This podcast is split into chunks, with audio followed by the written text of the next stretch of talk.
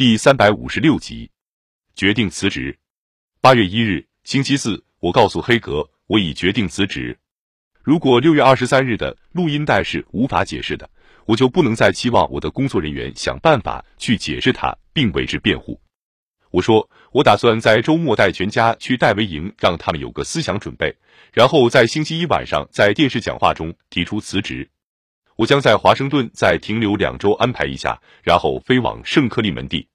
黑格说：“不论我想怎么样，我们都能做好安排。”但他建议我甚至更早一些辞职，也许就在第二天，八月二日星期五晚上，因为六月二十三日的录音带已包括在那天早上应交给塞里卡法官的那批录音带之内。黑格认为我应在录音带公布出去之前就辞职，离开这里。他说。那时，人们都会把注意力集中到新总统身上，录音带的不利影响也许会相对的减轻。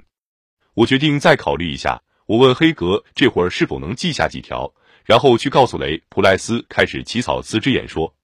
我对他说：“我将承认我犯了错误，但我也不要普莱斯起草一份低声下气的认罪书。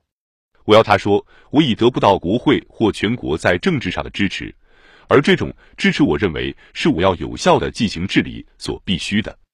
我还要黑格去见杰里福特，告诉他我正在考虑辞职，但不要说辞职的具体时间。我说黑格因要求他做好准备，在今后几天内接任。我对他说，要对福特讲明，他必须严格保密，这只能是一个我为我自己并由我自己做出的决定，直到最后都得是这样。我对他说。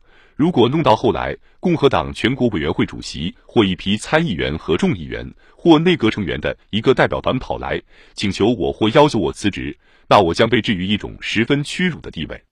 我知道，如果事情真发展到那个地步，那我这辈子那种拒绝屈服于政治压力的本能就很可能要占上风了。下午，我很早就去行政办公大楼。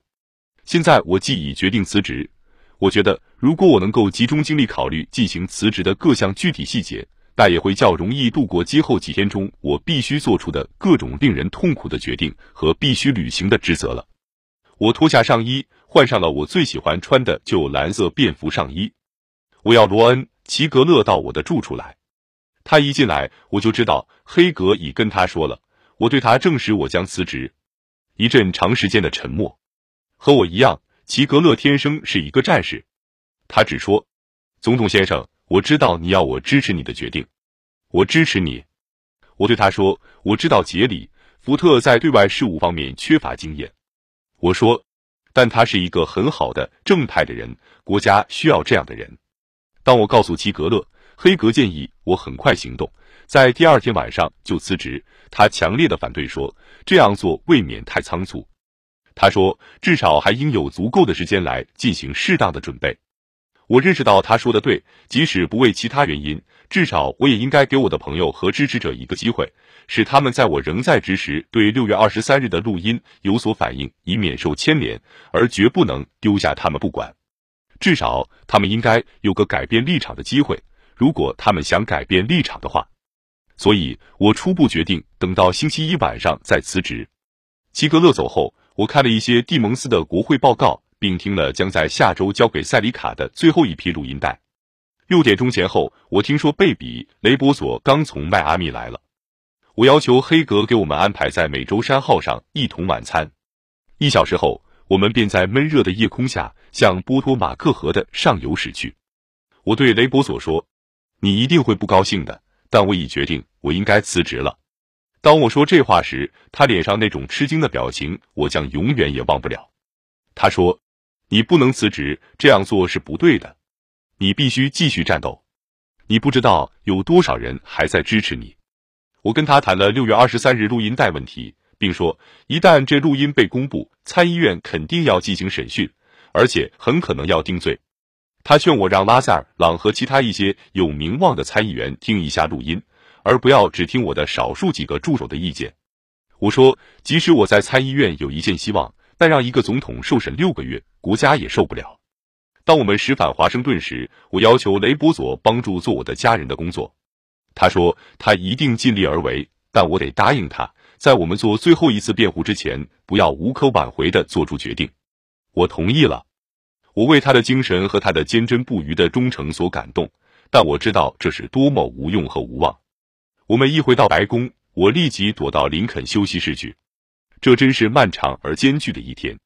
八月二日下午，黑格要求查克·威金斯来看六月二十三日录音的文本，让他初步估计一下这录音会产生什么样的影响。黑格向我报告，威金斯说，众议院弹劾和参议院定罪现在都已肯定无疑了。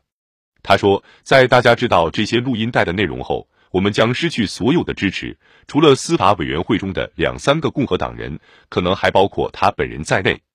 他说，除非我打算援引宪法第五项修正案，拒绝向法院交出录音带，否则我应准备立即辞职。和圣克莱尔一样，他感到如果他不报告有这么一个录音带存在，他本人也会成为阻挠司法同谋犯。黑格向他保证，我们将公布录音。当晚，我开始一项痛苦的任务，向我全家说明六月二十三日录音带问题，并使他们有思想准备。如果我还试图留任，这录音带将会发生什么样的影响？特里西亚的日记记录了那一天我家里这一方面的情况。朱莉今晨打电话来，情绪极低落。她告诉我，爸爸跟他进行了一次极为严肃的谈话，但他不愿在电话中详谈。我立即表示我马上去他那里。他说，其实并不需要。但我说我一定得去，他同意了。我按了一下与特工人员通话的电钮，告诉他们我将乘下一班飞机去华盛顿。十分钟内，我们这个奇特的小队出发了。我们登上拉瓜迪亚机场的喷气机时，一批在他们的汽车周围闲逛的东部集团的雇佣人员对我吹口哨、叫骂，喊着不堪入耳的难听的话。我被夹在两名特工人员中间，一个走在我前面的一级阶梯上。